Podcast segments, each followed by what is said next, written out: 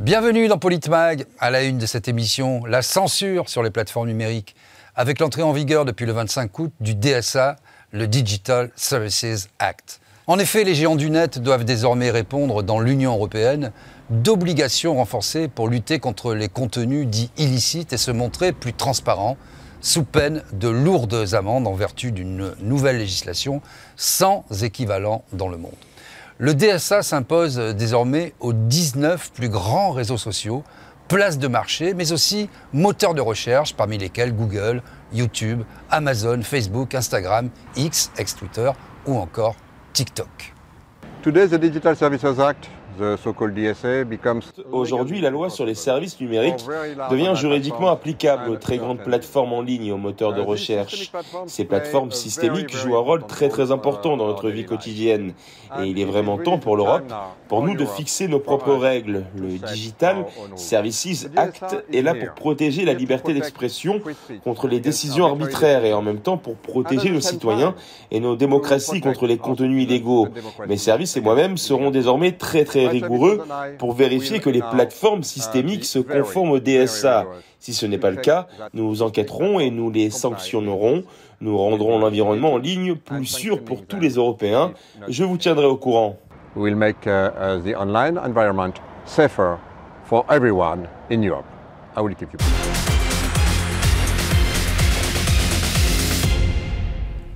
Et pour en parler avec moi sur ce plateau, Gamal Abina, cofondateur du mouvement des droits civiques. Bonjour Gamal Abina. Bonjour Didier. Michel Fayad, vous êtes analyste politique euh, et financier. Bonjour à vous. Bonjour. Alexis Poulain, vous êtes cofondateur du Monde Moderne. Bonjour Alexis Poulain. Bonjour. Et enfin François Coq, vous êtes essayiste et analyste politique. Alors je commence avec vous, euh, Alexis Poulain. Vous avez été très actif euh, sur ce sujet de la censure sur les plateformes. Que faut-il penser de euh, l'affirmation de Thierry Breton, qui a multiplié hein, les interventions, notamment sur les réseaux sociaux.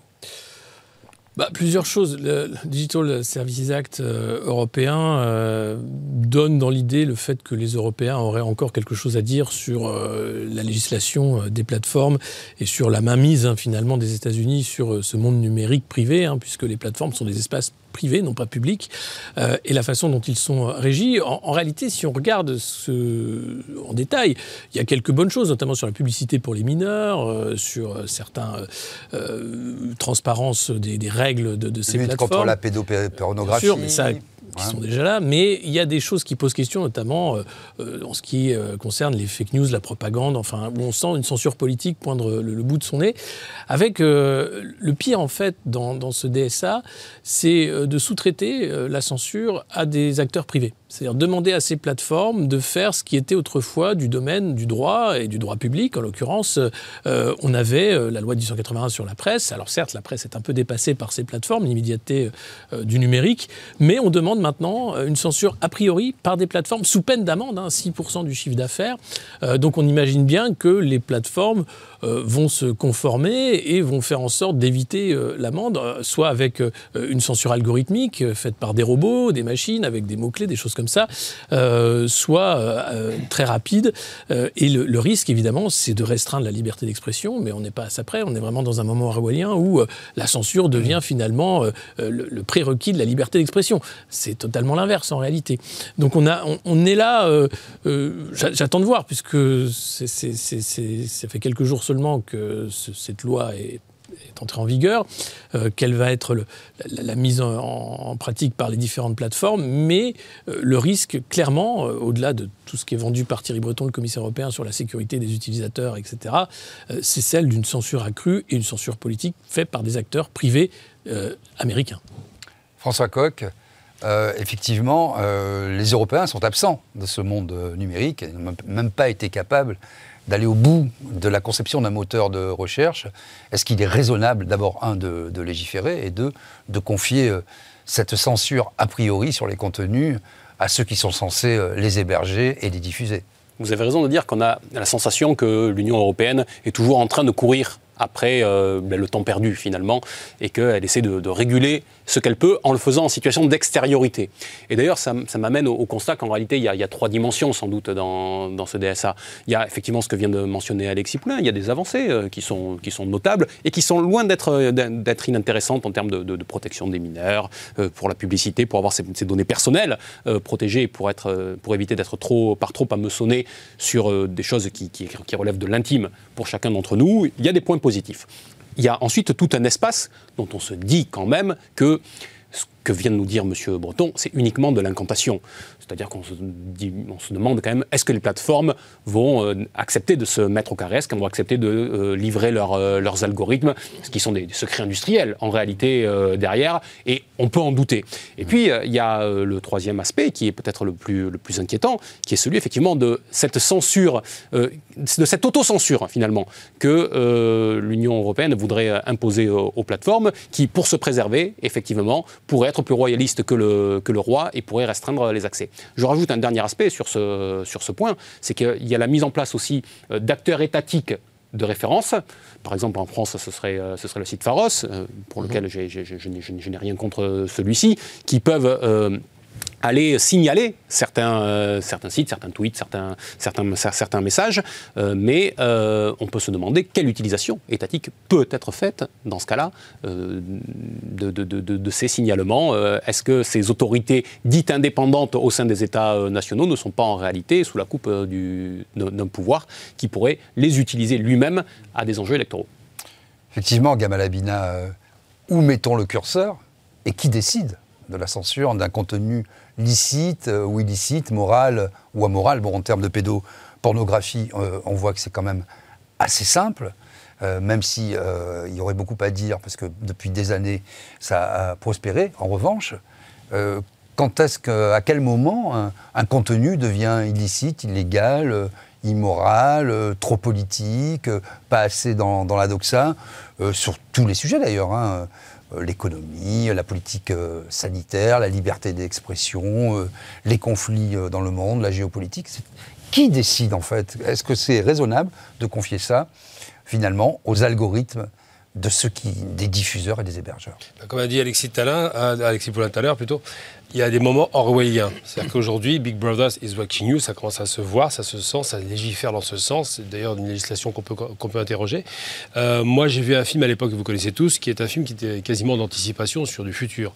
Minority Report. Donc ça, ça disait quoi ce film? Ça disait quelqu'un qu'on soupçonnait de peut-être pouvoir commettre une infraction devait être interpellé avant l'infraction. Là, en l'occurrence, c'est exactement ce qu'on a, mis en place. Avec ce système-là, effectivement, quand ça protège l'enfance, quand ça protège euh, la question, par exemple, de la pédocriminalité, la question peut-être de la, des violences, l'incitation à la violence, la question peut-être de l'association au meurtre, ça, effectivement, ça tombe sous le coup de la loi et c'est clairement euh, réglementé, il n'y a pas de problème, pas besoin d'en rajouter. Mais là, c'est pas ce qui se passe. Ils sont en train de dire, on va, et on parle de censure, si vous me le rappelez, pour votre liberté, vous muselez. C'est ça ce qui se passe. Ils disent quoi? Les GAFAM, ces fameuses GAFAM sur lesquelles ils n'ont aucune prise en vérité, parce que si les GAFAM décident demain de dire l'Europe, ça ne nous intéresse plus parce que vous n'êtes pas sérieux, vous nous limitez dans notre liberté, ils peuvent partir, c'est pas un problème. Si ces GAFAM qui sont impossibles à être euh, imposés, on ne peut pas leur imposer par exemple leur revenus puisqu'ils ne sont pas en France, euh, disent demain on accepte de se plier à vos règles, c'est qu'ils acceptent de se plier à une censure organisée et de l'autocensure. Sauf que la loi ne dit pas ça. La loi elle dit si vous commettez une infraction, on vous punit. Là ils disent par anticipation, si vous émettez la possibilité de peut-être faire une infraction, en l'occurrence politique, hein, c'est la politique qui les intéresse, on peut vous punir. Et moi, ce qui me choque, c'est qu'il faille autant d'années pour parler de, de, censure, de choses qui, sont, qui tombent sous le coup de la loi. On parle de pédocriminalité, ça devrait tomber sous le coup de la loi. Tous les sites qui partagent doivent être immédiatement censurés. Non, c'est pas ce qu'ils font. Ils disent on va mettre une amende de 6%, c'est un chiffre délirant, plus 6% de chiffre d'affaires, c'est plus une amende. Mondial. Mondial, oui, on entend bien. Donc ça veut rien dire, c'est inapplicable juste parce que vous n'auriez pas appliqué ce chantage à la censure. Donc la question aujourd'hui qui se pose, c'est pas de savoir s'il protège la population. Thierry Breton, je l'ai entendu dans une interview qui était absolument délirante, explique que pour garantir les libertés, on vous restreint vos libertés. Ça n'a aucun sens. La question qui se pose aujourd'hui, c'est la peur qu'ils ont, une peur réelle, une peur qui, est palpable de dire le, bouge, le, monde bouge, il y a un risque de déstabilisation. On l'a vu, les, révolutions arabes. C'est bien les plateformes qui les ont littéralement lancé et ça peut revenir chez nous et c'est arrivé avec les gilets jaunes. C'est bien les plateformes, c'est bien les Facebook, les partages qui font ça. Donc ils commencent à se dire bon, c'est dangereux, on n'a pas forcément la main, l'économie se passe pas bien, donc on va commencer à contrôler ces plateformes qui sont et c'est bien de le rappeler des plateformes privées. Alors, est-ce que, Michel Fayad, on est dans Minority Report? Est-ce qu'on va censurer les gens euh, pour leur pensée, finalement? Euh, C'est vrai que c'est toute la problématique d'Orwell, hein, euh, avec un langage spécifique et des gens qui réécrivent l'histoire à l'instant T pour donner une version officielle. Et comme on, bouge sans arrêt l'histoire, mais il faut sans arrêt la réécrire. Là, c'est quand même, on est finalement au bout de la logique du, de ce métamonde hein, qui réfléchit sur lui-même et qui va censurer a priori. Est-ce qu'il faut quand même euh, un petit peu de régulation euh, ou pas du tout Et où mettons euh, le curseur et qui pousse ce fameux curseur? La régulation, oui, bien sûr, je suis d'accord pour réguler sur tout ce qui est pédophilie et autres. Mais d'un point de vue politique, il faut bien avoir dans l'esprit que euh, je veux dire, c'est comme un aveu. Parce qu'on parlait des révolutions arabes, mais il y a également, également eu la révolution de Maïdan en Ukraine en 2014. Qui était saluée par tous les gens qui aujourd'hui euh, veulent censurer en disant grâce à, cette démocratie numérique. En Tunisie, partout, dans tous les pays, euh, parlait de Maïdan, enfin l'aspiration à la démocratie, les peuples. Je parlais de Maïdan parce que, contrairement, disons, aux pays arabes, à Maïdan, vous aviez quand même un président qui avait été élu démocratiquement et donc un, président qui, devait partir à la fin de son mandat ou être réélu. Donc c'était quelque chose de, démocratique. Et ce que dit Thierry Breton, c'est qu'il euh, faut protéger les démocraties et donc il faut censurer. Mais par contre, il fallait surtout pas censurer pour renverser un président légitimement élu. Donc euh, c'est quand même un aveu euh, extrêmement fort, je trouve. Et en fait, c'est l'arroseur qui a peur d'être arrosé à son tour maintenant. On va écouter Thierry Breton qui s'est quand même beaucoup exprimé sur le sujet euh, depuis quelques mois. Pour la DSA, elle sera applicable le 25 août et nous l'appliquerons immédiatement. Nous laissons le temps aux entreprises de s'adapter, c'est pourquoi je suis ici aussi, pour les préparer à ça, pour la loi sur l'intelligence artificielle. Les grosses plateformes que nous appelons plateformes systémiques uh, devront suivre ces règles et mon rôle et mon équipe, une partie de mon équipe est également présente lors de ce voyage et d'expliquer à ces entreprises comment se préparer. Bien sûr, nous n'avons pas attendu jusqu'à aujourd'hui. Nous avons eu de nombreuses discussions avec elles. Les discours de haine, la protection de nos enfants, les actes de terrorisme et bien d'autres choses que nous voyons sur les réseaux ne seront plus possibles. Je ne suis pas là pour faire des commentaires, mais pour les aider à comprendre. Ce que je peux vous dire, c'est que je constate une volonté, une forte volonté de se conformer.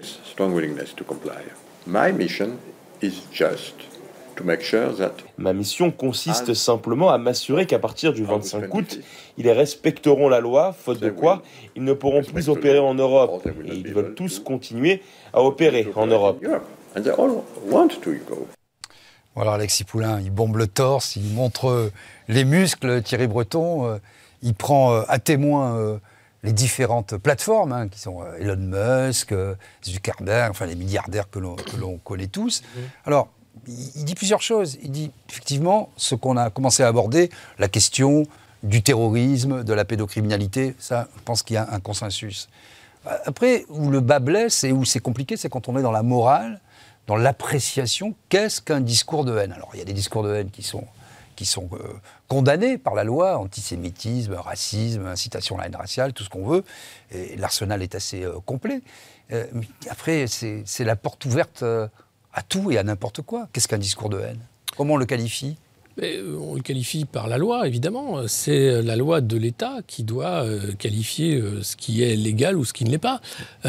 et en l'occurrence, c'est une loi public qui est euh, ensuite euh, assuré par une justice publique. Là, on va avoir des réglementations de plateforme qui peuvent changer euh, du jour au lendemain sans explication. Alors, dans le DSA, et justement le besoin d'explication lorsqu'un compte va être suspendu ou euh, supprimé, euh, mais encore reste à savoir euh, si cette explication est sincère ou pas.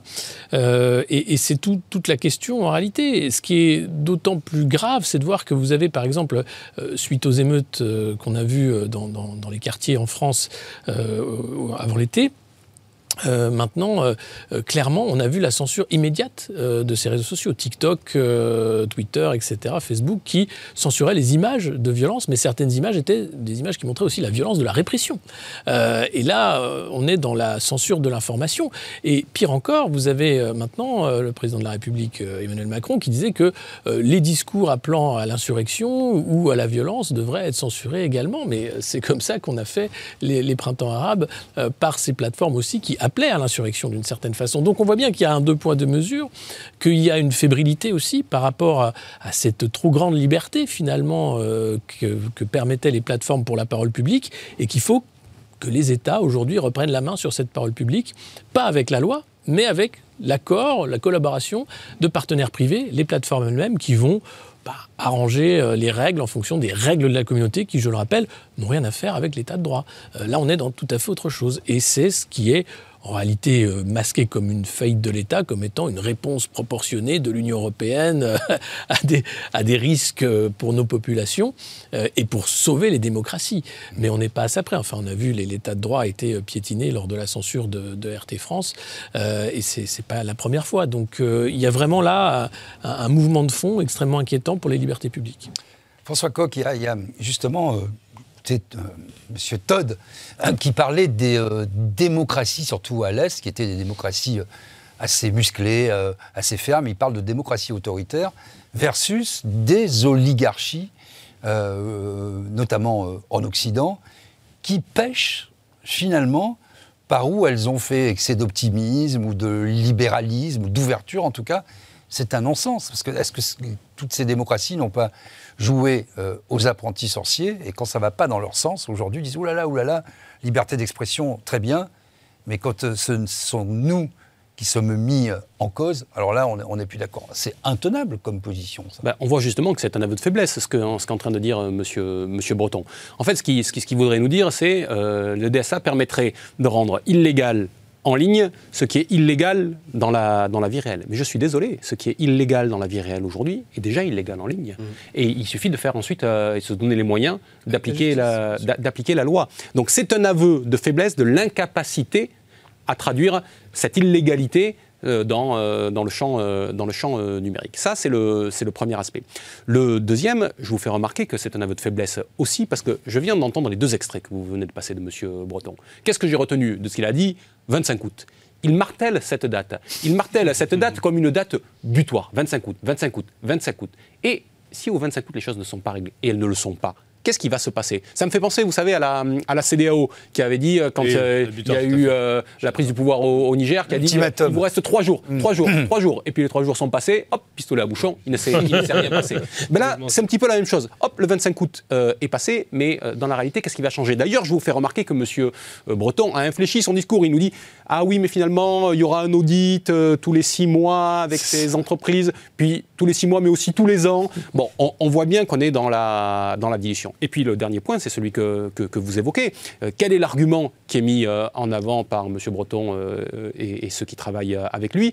Ils nous disent attention, hein, ce n'est pas en France, bien sûr, qu'il faut craindre une censure, mais si un tel outil devait être mis dans les, dans les mains de, certaines, de certains pays de l'Est, comme, et il les cite en plus, comme la Pologne ou, ou la Hongrie, cela pourrait falsifier le jeu démocratique et euh, et, électorale. Autrement dit, on voit bien que le danger est présenté toujours euh, chez d'autres pour ne pas voir que la même chose pourrait très bien s'appliquer chez nous.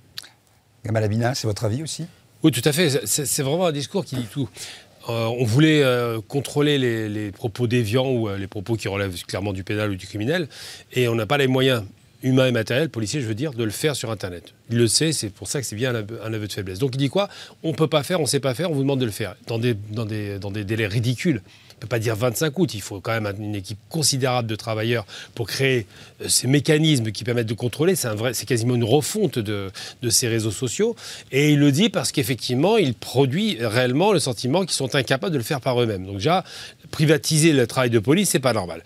Ensuite, deuxième chose, c'est vrai que la panique qui vient de leur point de, leur point de vue, c'est quoi? C'est qu'il y a eu plusieurs éléments qui ont été des signes annonciateurs de peut-être des révoltes populaires massives. On a eu les Gilets jaunes, on s'en rappelle, mais ce qui s'est passé euh, avec la mort du jeune Naël, c'est aussi une révolte massive qui, qui n'était pas structurée, qui était spontanée et violente, c'est vrai, qui montrait à la fois que des jeunes pouvaient tout casser, qui montrait aussi que ces mêmes jeunes pouvaient aussi casser des, commerces de nourriture, donc il y avait un problème social, soit ci un problème de pouvoir d'achat, et qui montrait que la police pouvait les frapper très violemment, au tel enseigne qu'il y a eu trois morts. On les a oubliés, cela. Et bien de ça, ils veulent le masquer. On met ça sous le tapis. Ça les a arrangés quand c'est les révolutions arabes et que ça foutait la pagaille dans tous les pays arabes. Ça les a arrangés quand c'était Maïdan, c'est bien de le rappeler, effectivement, que ça déstabilisait un peu à l'Est. Quand c'est en Afrique, ça pose pas de problème. Mais quand ça, revient chez soi, finalement, c'est un peu le principe classique. On met le feu ailleurs, mais le vent tourne. Et bien là, ils se disent, on va se prémunir parce qu'il y a danger pour nous. Et ce mot qui est intéressant, en vérité, ce DSA, ce fameux Digital Services Act, ça rappelle quand même quelque chose que gens n'aimaient pas à l'époque. Hein, George Bush, le Patriot Act, on est en plein dedans. Alors lui, il avait autorisé qu'on puisse fouiller tout, partout, physiquement, jusqu'aux véhicules personnels. Il y avait la possibilité illimitée pour lutter contre le terrorisme de cela. Là, ils font appel à des principes, le terrorisme, les violences, la pédophilie, tout le reste pour mettre de côté le terrorisme, le terrorisme. Et ça ressemble vraiment à du bouchisme en vérité. Ils ont dit on va le faire cette fois-ci, mais sur un plan numérique. Donc on a un problème de liberté fondamentale qui commence à être littéralement violé foulé au pas. Michel Fayad, est-ce que vous avez le sentiment, comme vient de le dire euh, en filigrane d'ailleurs euh, Gamal Abina, que les peuples, ou en tout cas les dirigeants, divorcent euh, des peuples, alors qu'ils sont élus normalement démocratiquement et qui doivent servir l'intérêt général, le bien commun, assurer une pluralité d'opinions, des débats sainement admis. Et puis, on l'a tous dit, vous l'avez tous dit autour de ce plateau, il y a la loi, hein, et elle est assez sévère sur tous les sujets évoqués. Est-ce que il ne vient pas, euh, en faisant cet aveu de faiblesse, acter le fait qu'il y a un divorce de plus en plus patent entre une classe dirigeante non élue, parce que je rappelle que M. Breton, comme Mme von der Leyen, est non élu, c'est un haut fonctionnaire euh, euh, européen, et les citoyens. Oui, tout à fait. je pense aussi que les citoyens aujourd'hui sont en train de réfléchir à comment, comment communiquer autrement que par les réseaux sociaux. Aujourd'hui, de plus en plus, euh, on parlait des jeunes, mais quand, il y a eu les émeutes euh, en banlieue début juin, enfin juillet, euh, il y a eu une. en fait, ils ont commencé à communiquer entre eux à travers les jeux vidéo. Il y avait tout ce qui était jeu en réseau, et donc les discussions ne se faisaient plus uniquement sur les réseaux sociaux, mais pas réseau sur les jeux de vidéo. Donc comment il va, il va contrôler? En fait, il va simplement pousser les, enfin, une grande partie de la population vers ces jeux vidéo et vers les, les, les communications de chat de ces jeux vidéo et les écarter de, ces plateformes. Or, ces plateformes, on peut les réguler, mais les, jeux en réseau euh, complètement privés, et euh, c'est impossible de les réguler. Enfin, je ne sais pas si vous vous souvenez, mais il y avait eu une histoire comme quoi, au moment des attentats en 2016, on avait, on avait vu qu'il y avait eu des, attentats terroristes qui avaient été euh, fomentés dans les réseaux des, jeux vidéo. Donc en fait, c'est quasi incontrôlable. Donc en censurant ou en, régulant trop les réseaux sociaux, on risque de vraiment pousser tout le monde vers les, vers les chats des jeux vidéo. Et ça, c'est vraiment un danger. Alexis Poulain, votre avis sur les jeux vidéo? Parce que ça a été cité par le, président de la République. Hein comme le contre-exemple en disant oh, les jeux vidéo, c'est ça qui pousse les jeunes. La violence, oui, sur l'exemple de la violence, c'est pas neuf. Mais euh, non, après, il y, a eu euh, effectivement des utilisations, euh, notamment dans Snapchat, de géolocalisation hein, pour les émeutes, pour savoir où aller. Il y a eu aussi des, un principe de, comment on dit, gamification, c'est-à-dire de principe de jeu, à savoir qui va faire le, plus gros feu d'artifice en tirant un mortier, etc., en filmant. donc ça, c'est effectivement des réalités. après, c'est tout le problème de, de la censure. À partir du moment où vous avez une censure, les gens vont chercher à contourner la censure. Il y a toujours un moyen de le faire, euh, que ce soit par VPN, que ce soit effectivement en utilisant de nouvelles plateformes euh, euh, qui ne sont pas encore surveillées ou qui ne tombent pas sous le, coup du, DSA.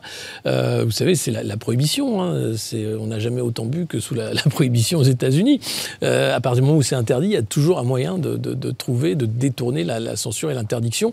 hélas, c'est un aveu de faiblesse. C'est-à-dire que quand on en arrive à la censure, c'est que euh, vraiment, euh, il y, a une faillite à la fois du, débat démocratique qui n'est pas euh, suffisant. Hein, et c'est le cas, on l'a vu, hein, gilets jaunes, émeutes, les grèves face aux retraites. Enfin, c'est un déni démocratique évident en France, hein, quand on voit l'opinion publique qui est foulée systématiquement.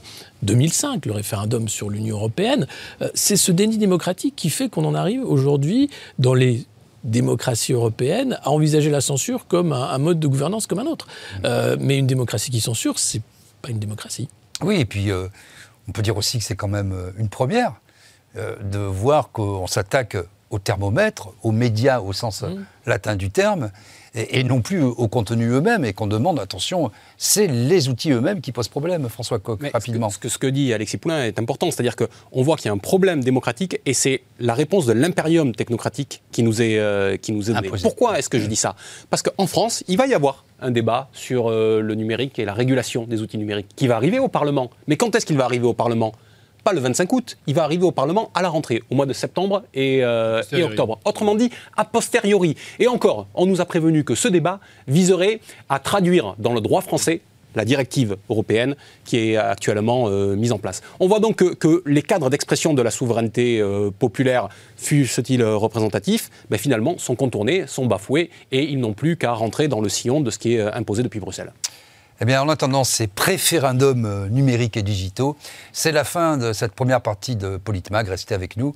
Euh, on va parler encore du DSA, on va parler de censure et de ce nouveau monde qui vient, s'impose à nous, euh, et qui n'est pas forcément toujours très rose, avec des lendemains qui chantent. A tout de suite.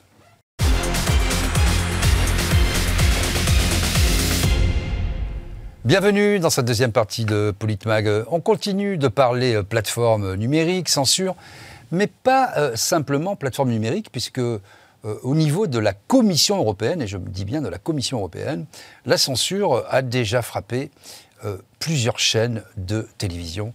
Et ici, nous sommes bien placés pour le savoir. On écoute tout de suite Ursula von der Leyen. In another unprecedented step, dans une autre mesure, sans précédent, nous allons interdire dans l'Union européenne la machine médiatique du Kremlin.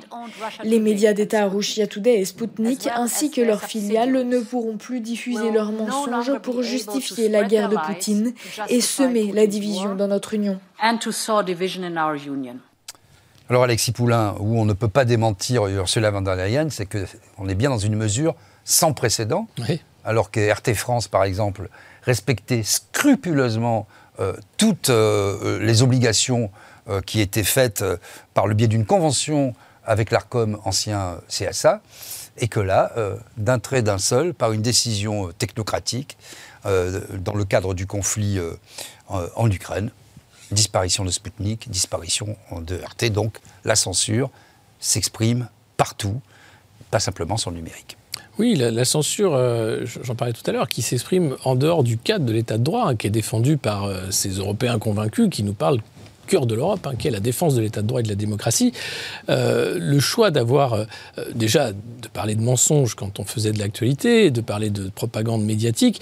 Euh, RT France était une chaîne de droit français avec des journalistes encartés avec la carte de, de, presse française, française qui était scrupuleusement surveillée par l'Arcom justement pour ne pas faire de la propagande, pour informer autrement. Alors c'est vrai que on n'avait pas forcément les mêmes éditorialistes qu'ailleurs, on n'avait pas le même son de cloche.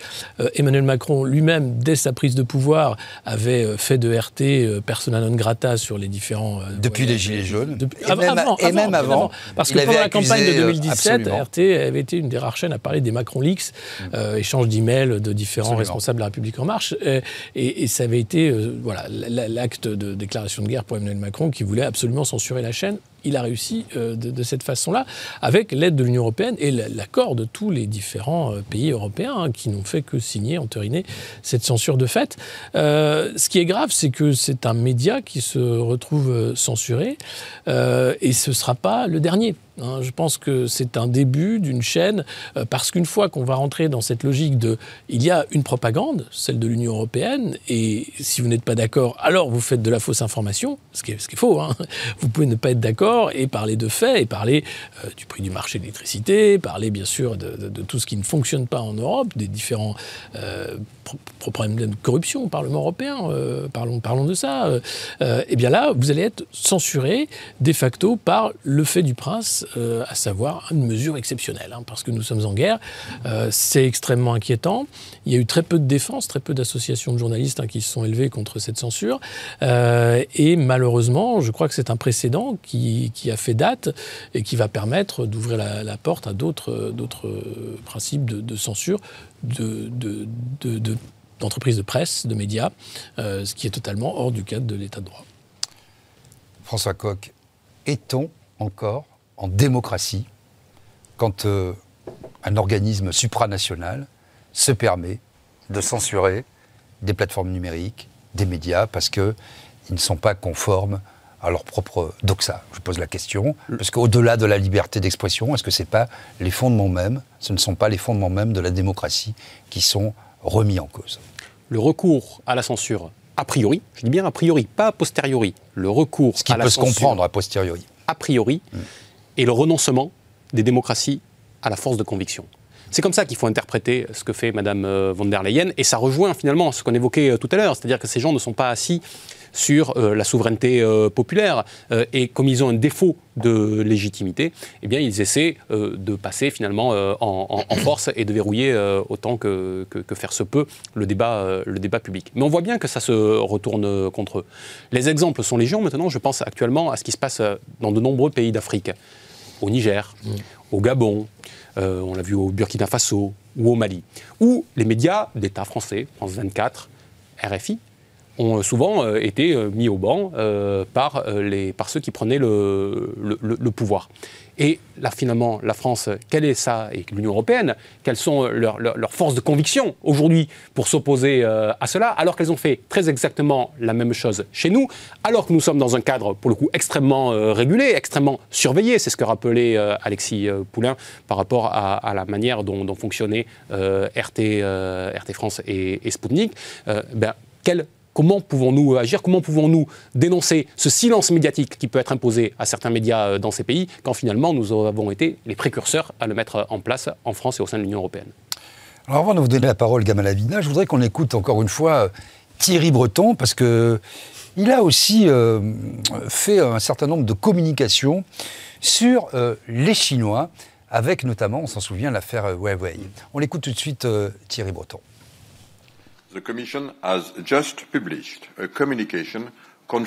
La Commission vient de publier une communication confirmant que les décisions prises par certains États membres de restreindre ou d'exclure complètement Huawei et ZTE de leur réseau 5G sont justifiées et conformes à la boîte à outils.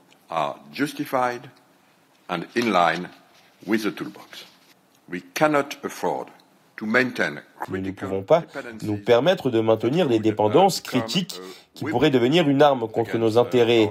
Ce serait une vulnérabilité trop critique et un risque trop sérieux pour notre sécurité commune.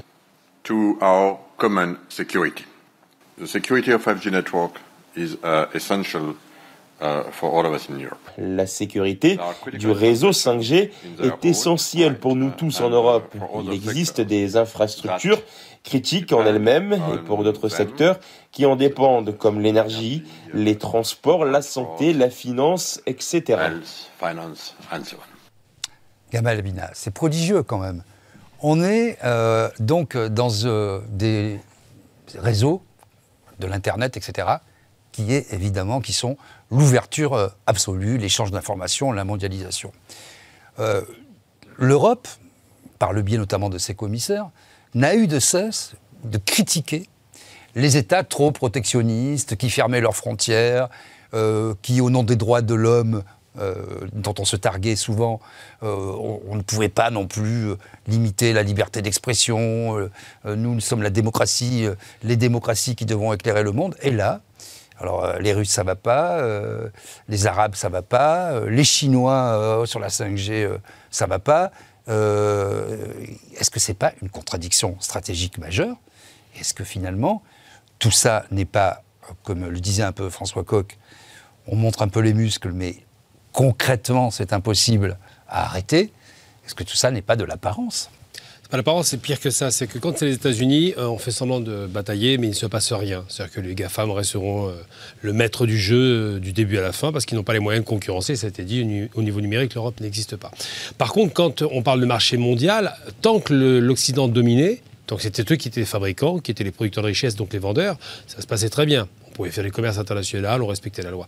Quand les concurrents arrivent, on parle des Chinois, on parle de tout un tas de pays du Sud, là, ça commence à, avoir des frictions parce qu'il y a des concurrents. Et que le concurrent est peut-être moins cher, plus intéressant. Et donc là, il commence à se dire, bah, finalement, le marché libre ouvert, c'est moins intéressant pour nous. C'est pas top. Je prends un exemple très concret. Ils ont fait un accord d'association avec l'Algérie, par exemple. C'était une arnaque de première où l'Algérie passe son temps à acheter du matériel euh, européen, mais ne, revendait que du pétrole. Donc il y avait une dégradation des termes de l'échange. On achète des produits chers, euh, des chers, et puis on vend des produits pas chers de, base. Et ce qui se passe, là, c'était dit tout à l'heure par rapport à ces questions de censure, et moi je tiens quand même à masquer en faux. On a bien compris que leur obsession, c'est l'économie.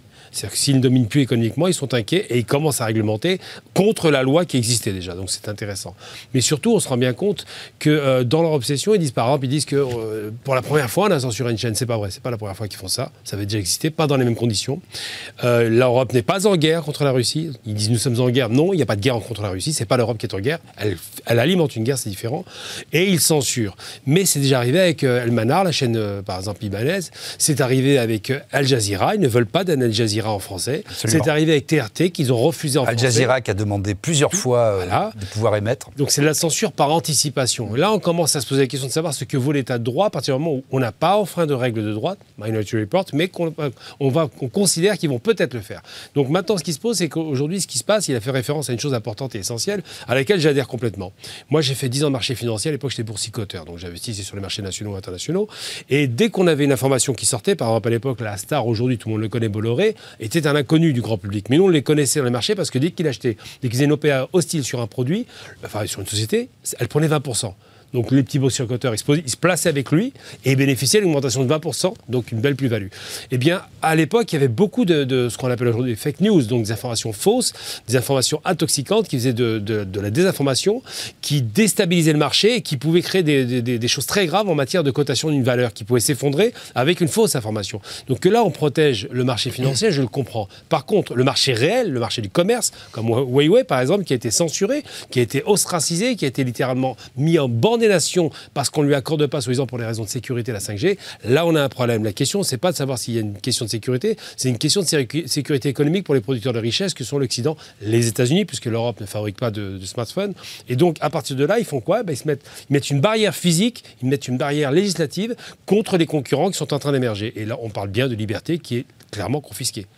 Michel Fayad, est-ce que tous ces pays qui composent aujourd'hui euh, les BRICS n'ont pas tiré les leçons de ce qu'a fait l'Occident pendant, disons, euh, les quatre dernières euh, décennies et ne sont pas en train de cumuler, de faire une espèce d'hybridation entre des régimes euh, autoritaires, forts, non démocratiques, comme par exemple la Chine avec un régime communiste, mais prenant quand même le meilleur de la loi du marché, étant très agressifs, à la fois fabriquant leurs produits, mais les exportant euh, dans le monde entier, puisque la Chine est devenue l'usine du monde, l'Inde aussi, qui est euh, dans les BRICS, un des pays fondateurs des BRICS. Euh, est-ce qu'ils n'ont pas, c'est pas un peu la revanche de ces pays dits émergents, qui, sont, qui ont bien émergé depuis longtemps, et qui prennent les Européens et les Américains à leur propre jeu? Tout à fait. Moi, je pense que les BRICS ont complètement euh, dépassé euh, les, autres pays, enfin les pays occidentaux, parce que effectivement, ils prennent le meilleur de, l'Occident et ils voient également que euh, comme vous le disiez, la Chine qui peut s'ouvrir d'un point de vue économique tout en, continuant une certaine censure par ailleurs. L'Inde qui est d'une part une démocratie, ça elle l'a quand même pris de l'Occident, mais qui d'autre part, quand, quand, elle le veut, prend, comme vous dites, certaines choses de l'Occident et, et ferme d'autres c'est quand même euh, euh, intéressant en fait de voir que même euh, le, si vous voulez, les, pays du G7 sont à peu, se ressemblent à peu près tous en termes de politique et économique, tandis que les BRICS, il y a une variété énorme, surtout avec, avec l'expansion. Je veux dire, il y a des théologies, il y a des dictatures, il y a des, des pays avec un pouvoir autoritaire et il y a une démocratie comme, comme l'Inde. Donc euh, cette variété montre que, en, montrant, en fait, en choisissant les, choses qu'ils veulent, comme vous le disiez, bah, ils peuvent avancer et avancer mieux que l'Occident. Surtout avec cette idée de, leader à leur tête, parce que même si euh, l'Inde est une démocratie, Modi est, là pour, pour longtemps. Il, apparaît comme un, leader pour son pays. Donc ce, côté leadership, euh, je crois, joue pas mal dans, une vision économique euh, qu'ont ces pays. je voudrais ajouter un truc par rapport au BRICS. C'est le, le coup, extraordinaire qu'ils ont fait, c'est, la ils ont fait une mainmise extraordinaire sur les gaz et le pétrole. Maintenant, les BRICS, non seulement c'est la fabrication de richesses, mais c'est aussi l'alimentation et l'énergie. Et là, l'Occident est inquiète parce que l'Arabie, qui se rapproche de, l'Iran, qui sont les principales réserves mondiales de pétrole et les principaux, principales productrices de richesses, qui sont dans les BRICS, ça vous donne euh, vraiment un changement de paradigme. Il y a la production, il y a l'alimentation aujourd'hui. François Coq, pour revenir euh, sur le débat de la liberté d'expression, de la censure, Qu'est-ce qui manque aujourd'hui aux, Européens pour euh, justement, au lieu de censurer et, de fermer euh, tous les robinets, être créatifs, euh, faire des plateformes, créer leur propre système. là, on a l'impression qu'ils se mettent à la fenêtre un peu cachés et qu'ils disent ça c'est pas bien, ça c'est pas bien, sans pouvoir véritablement en plus, au-delà des postures, influer sur le cours des événements. Bah, on a la sensation qu'il y a eu un retard à l'allumage, qu'il y a un retard à l'allumage. On était en pointe pourtant. Industriel, mm. technologique, où il y a eu l'incapacité à produire et à sortir les outils du, numérique parce que, tout simplement, euh, les, États ont voulu passer par cette espèce d'entonnoir de, l'Union euh, européenne qui finalement est euh, une structure qui racornit le potentiel intellectuel et d'innovation.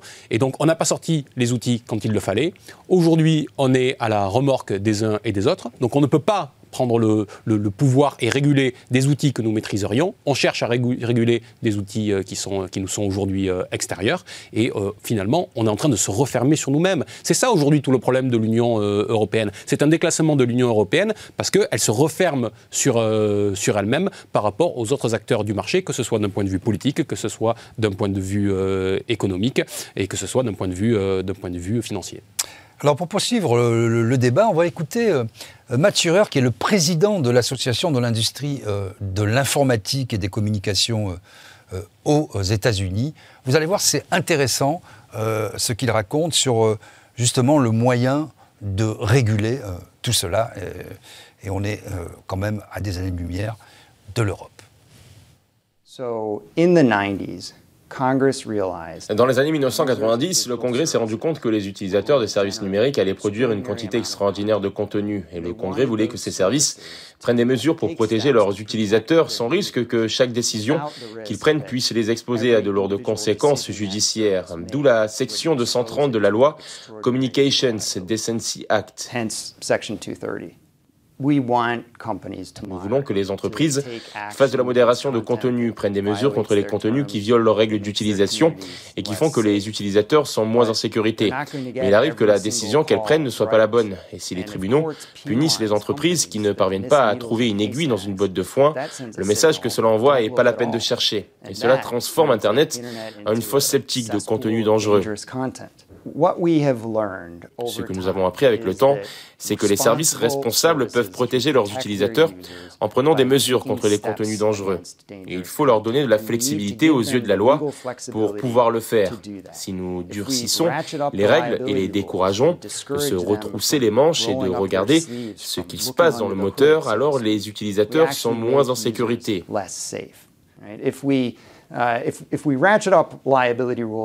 Si nous durcissons les règles, il y a deux conséquences possibles. L'une est que les services modifient, filtrent, expurgent leur contenu de façon excessive pour éviter tout risque de poursuite. Et l'autre est qu'ils jettent l'éponge et abandonnent toute responsabilité. Alors Alexis Poulain, c'est un peu long, mais j'ai voulu qu'on passe cet extrait parce qu'il me semble bien résumer les enjeux. Il ne dit pas, ce monsieur, qu'il faut euh, ne rien faire. Il faut que les plateformes euh, puissent réguler, mais il parle aussi de flexibilité. Et il dit si on va trop loin, bah, soit elles vont euh, s'en euh, laver les mains, soit ça sera la censure absolue, on va tout exfiltrer, puis finalement on n'aura plus que des chiens, des petits chiens, des petits chiots et des chats, à partager sur les réseaux. Cette flexibilité, c'est, est-ce que c'est ce qui manque dans le discours de l'Union européenne et de Thierry Breton? Oui, c'est ce qui manque dans, le DSA, même si le, DSA prend pas tout. Hein. Encore une fois, c'est sur certains aspects où vraiment il y a, des points euh, clés. Euh, mais c'est la pratique qui va faire ça. En réalité, euh, très vite, Thierry Breton et, les, différents technocrates européens vont se rendre compte de l'impossibilité hein, d'un DSA de censure et de contrôle. L'amende des 6%, euh, bien sûr, sur le, chiffre d'affaires euh, mondial est totalement illusoire. Et puis face, à la multiplication des contenus. Alors, ça veut dire aussi, c'est l'aléatoire et l'arbitraire. Mais c'est l'aléatoire et l'arbitraire, mais c'est surtout les moyens. Euh, aujourd'hui, ces plateformes n'ont pas les moyens euh, même de faire ce travail déjà euh, de censure de contenu illicite. vous avez des, fermes de modération de Facebook où vous avez les robots, certes, qui travaillent, mais aussi des humains qui sont confrontés toute la journée à des contenus absolument hideux pour essayer de les retirer de la plateforme. et c'est très peu de, personnes. Et il y avait un reportage d'ailleurs d'une journaliste allemande hein, qui était. Ça a été réduit d'ailleurs. ouais, qui était allée travailler dans une de ces fermes de modération. Et généralement, le turnover est terrible parce que c'est des, des, chocs traumatiques en réalité. Et, donc aujourd'hui, ces plateformes ne sont pas équipées, ou très peu. Elles ont essayé hein, au fil des, années euh, d'affiner un peu cette, ce contrôle-là. Euh, mais vous avez aussi, euh, c'est pas ce que dit ce monsieur, mais c'est ce qui sous-tend aussi sa pensée philosophique, une différence majeure entre la France, l'Europe et les États-Unis, c'est le rapport à la liberté d'expression. Euh, là-bas, aux États-Unis, la liberté d'expression est beaucoup plus large, entendu beaucoup plus large, euh, qu'en Europe, où elle est beaucoup plus encadrée déjà. Euh, et on n'a pas l'impression pour autant de, vivre dans des non-démocraties. le problème, c'est que quand vous partez avec un principe de liberté d'expression quasi totale, là, vous savez que vous allez devoir être flexible et, arranger pour que la parole soit suffisamment libre et non censurée. Quand en Europe, vous partez avec un principe de parole publique déjà extrêmement contrôlé, alors ça risque effectivement de finir en, vidéo de petits chats et, et de chiens qui jouent à la balle de tennis. François Coq, vous êtes encore très jeune, mais vous avez assez de maturité pour avoir connu le monde d'avant, c'est-à-dire sans Internet, euh, sans téléphone portable, euh, avec euh, des balbutiements de, jeux vidéo. Alors je pose la question, aujourd'hui, progrès, recul, parce qu'on nous a vendu Rappelez-vous, au début des années 90, tout ça, les autoroutes de l'information, le village global, la mondialisation, les peuples pourront converser entre eux d'un bout à l'autre de la planète, et enfin, la, démocratie va irradier de ses bienfaits l'ensemble de la planète. Est-ce que ces promesses ont été tenues selon vous bah, Écoutez, au niveau tant des individus que des, euh, que des institutions, on voit bien que le recours euh, aux technologies a besoin de se faire de manière euh, raisonnée.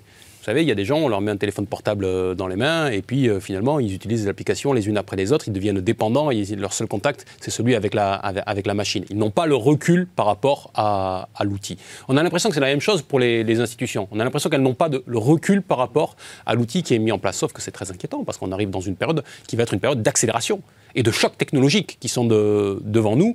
Et quand on voit comment on n'arrive pas à gérer le choc technologique qui a, qui a eu lieu maintenant depuis euh, deux décennies, on va dire, ben, euh, on se demande bien comment on va pouvoir gérer demain la question de, de, l'intelligence euh, artificielle et tout ce qui, et tout ce qui va s'en suivre. vous faisiez l'amabilité de, de, parler de, mon âge, mais personne ne, ne, C'est factuel. vous, factuel. aura cru. Mais par contre, j'ai l'âge, par contre, si vous le permettez, juste pour, pour, pour une incise, pour m'apercevoir que euh, j'entendais M. Breton parler. Vous, avez passé plusieurs extraits de M. Breton. Alors, quand il était à San Francisco au sommet sur la technologie, il s'exprimait en anglais. J'ai pas de problème avec ça. Quand il s'est euh, exprimé sous le drapeau de la Commission européenne, il s'exprime en anglais. Quand il fait une vidéo personnelle, il s'exprime euh, en anglais. Dans un mauvais anglais en plus. Je vous rappelle que. Faut, sans être trop méchant. Je vous rappelle qu'il y a un pays qui a quitté l'Union européenne. Donc maintenant, on ne parle plus que la langue d'un pays qui n'est plus au sein de euh, l'Union euh, européenne. Pour un commissaire euh, français, je trouve ça un petit peu dommageable. Allez, tout de suite, on enchaîne avec Politimag, j'ose pas dire l'actu, du coup, l'actualité.